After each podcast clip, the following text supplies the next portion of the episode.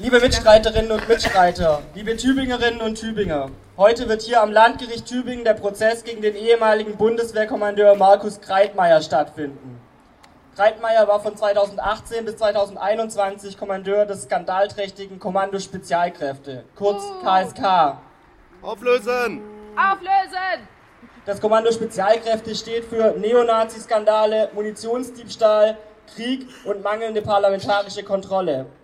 Anfang 2020 fiel beim KSK auf, dass insgesamt 48.000 Schuss Munition und 62 Kilogramm Militärsprengstoff in den Jahren zuvor auf ominöse Weise verschwunden waren. Aufgefallen ist das bis dahin angeblich niemandem.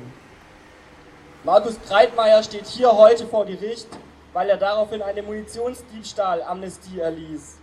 Er stellte in der KSK-Kaserne Boxen auf, in der Munition, die zuvor entwendet worden war, zurückgegeben werden konnte. Und zwar straffrei. Dadurch wurde natürlich die Aufklärung dieser Diebstähle erschwert. Hinzu kommt, dass er damit vermutlich seine Kompetenz deutlich überschritten hat. Als militärischer Kommandeur hat er nicht das Recht, den betreffenden Soldaten Straffreiheit zuzusichern. Deshalb ist er nun angeklagt. Auch hier haben wir heute eine Munitionsdiebstahl-Amnestiebox mitgebracht. Falls noch jemand gestohlene Munition zu Hause liegen hat, gerne einwerfen. Bei der Munitionssammelaktion 2020 beim KSK kam zwar einiges an Munition und Granaten zusammen, allerdings nicht die Munition, die zuvor vermisst wurde. Anhand der Losnummern lässt sich das zum Teil sehr gut nachvollziehen. Bis heute werden immer noch mehr als 12.000 Schuss Munition und die 62 Kilogramm Sprengstoff vermisst. Die Bundeswehr hat es allem Anschein nach aufgegeben, diese wiederzubekommen oder überhaupt nachzuvollziehen, wo sich diese befindet. Schlimm genug, aber warum ist das gerade beim Kommando Spezialkräfte so gefährlich? Ich sage es euch, weil KSK-Soldaten immer wieder in militante rechte Netzwerke verstrickt sind. Und zwar auffällig oft. Und in den illegalen Waffendepots von Neonazis wird immer wieder auch KSK-Munition gefunden. Und man weiß auch gar nicht, wo man anfangen soll, die Skandale um Munitionsdiebstahl und rechte Umtriebe beim KSK aufzuzählen. Kurz nach der Gründung im Jahr 2000, als ein KSK-Soldat, der Neonazi André C., eine andere Bundeswehreinheit überfiel und sechs Pistolen und 1500 Schuss Munition erbeutete, mit denen er politische GegnerInnen ermorden wollte. Oder vielleicht bei Reinhard Günzel, der etwa zur selben Zeit zum Kommandeur des KSK ernannt wurde und immer wieder durch braune Wehrmachtsnostalgie und widerlichen Antisemitismus auffiel, bis er nach drei Jahren endlich gehen musste. In seiner Zeit als Kommandeur war es durchaus normal, dass KSK-Chips mit dem Symbol des nationalsozialistischen Afrikakorps der Wehrmacht besprüht wurden und so in der Gegend herumfuhren. Was zur Hölle? Wenn man sich das anschaut, überrascht es auch nicht, dass KSK-Soldaten auch immer wieder im Zusammenhang mit Folter auffielen. Bekannt wurde zum Beispiel der Fall des Deutsch-Türken Murat Kurnaz, der angibt, von KSK-Soldaten in Afghanistan mit den folgenden Worten gefoltert worden zu sein. Weißt du, wer wir sind? Wir sind die deutsche Kraft, KSK. Konsequenzen hatte das für die beschuldigten Soldaten nicht. Kein Wunder, dass sie sich dadurch ermutigt fühlten und im KSK sogar noch weiter aufstiegen. Einer von ihnen wurde sogar Stabsfeldwebel. Vor ein paar Jahren wurde bekannt, dass er wegen seiner Nähe zur faschistischen identitären Bewegung suspendiert wurde ganze 18 Jahre nach dem Foltervorwurf. Nazis schnell zu entfernen war noch nie eine Stärke der Bundeswehr. Mit seiner menschenverachtenden Grundhaltung war er sicherlich nicht alleine beim KSK. 2007 bedrohte der Reichsbürger Daniel K. einen von ihm als vermeintlich links identifizierten Kameraden mit folgenden Worten.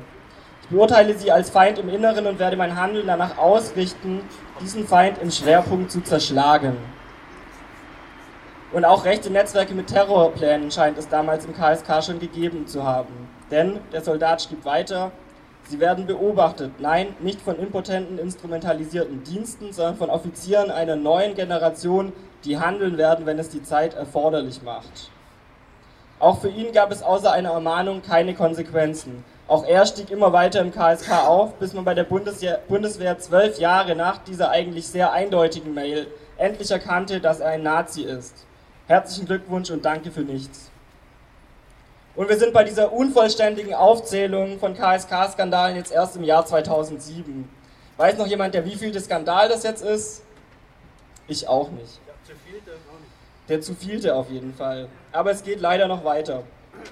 Dass bei einer internen Feier der gesamten zweiten Einsatzkompanie für deren scheidenden Chef Pascal D. 2017 Rechtsrock gehört und der Hitlergruß gezeigt wurde, wirkt fast schon harmlos im Vergleich zum Hannibal-Netzwerk, das ab 2018 aufgedeckt wurde. Illegale Waffendepots, Todeslisten, Mordpläne für den Tag X und der Aufbau paramilitärischer Einheiten. Trainiert und angeführt von KSK-Soldaten. Im Mai 2020 wurde dann im Garten des KSK-Soldaten Philipp S. ein Waffendepot mit 2 Kilogramm Sprengstoff, einer AK-47 und tausenden Schuss Munition aus Bundeswehrbeständen gefunden. Außerdem einschlägige Nazi-Literatur. Dass bei den Reichsbürgern um Heinrich den 13. Prinz Reuß, die 2022 einen Putsch planten, mal wieder ein aktiver KSK-Soldat und mehrere ehemalige KSKler dabei waren, wundert da nicht mehr wirklich. Gegen dieses Netzwerk hatte es am 7. Dezember 2022 eine bundesweite Großrazzia gegeben. Einer der Beschuldigten, der rechte KSK-Soldat Andreas M. aus Rottenburg. Ja, genau das Rottenburg hier direkt um die Ecke. Ihm wird vorgeworfen, Teil des militärischen Arms des Netzwerks gewesen zu sein. Und er ist nicht der einzige Soldat, der dem Netzwerk zugerechnet wird mit Verbindungen zum KSK. Mehrere ehemalige KSK-Soldaten waren ebenfalls beteiligt. Und es wundert leider einfach gar nicht mehr, wenn man sich die Historie des KSK anschaut. Von Einzelfällen kann hier auch schon lange nicht mehr die Rede sein. Rechte Netzwerke durchziehen das KSK in Gänze und zwar schon von Anfang an. Liebe Antifaschistinnen und Antifaschisten, liebe Antimilitaristinnen und Antimilitaristen, es ist allerhöchste Zeit, diese Einheit aufzulösen.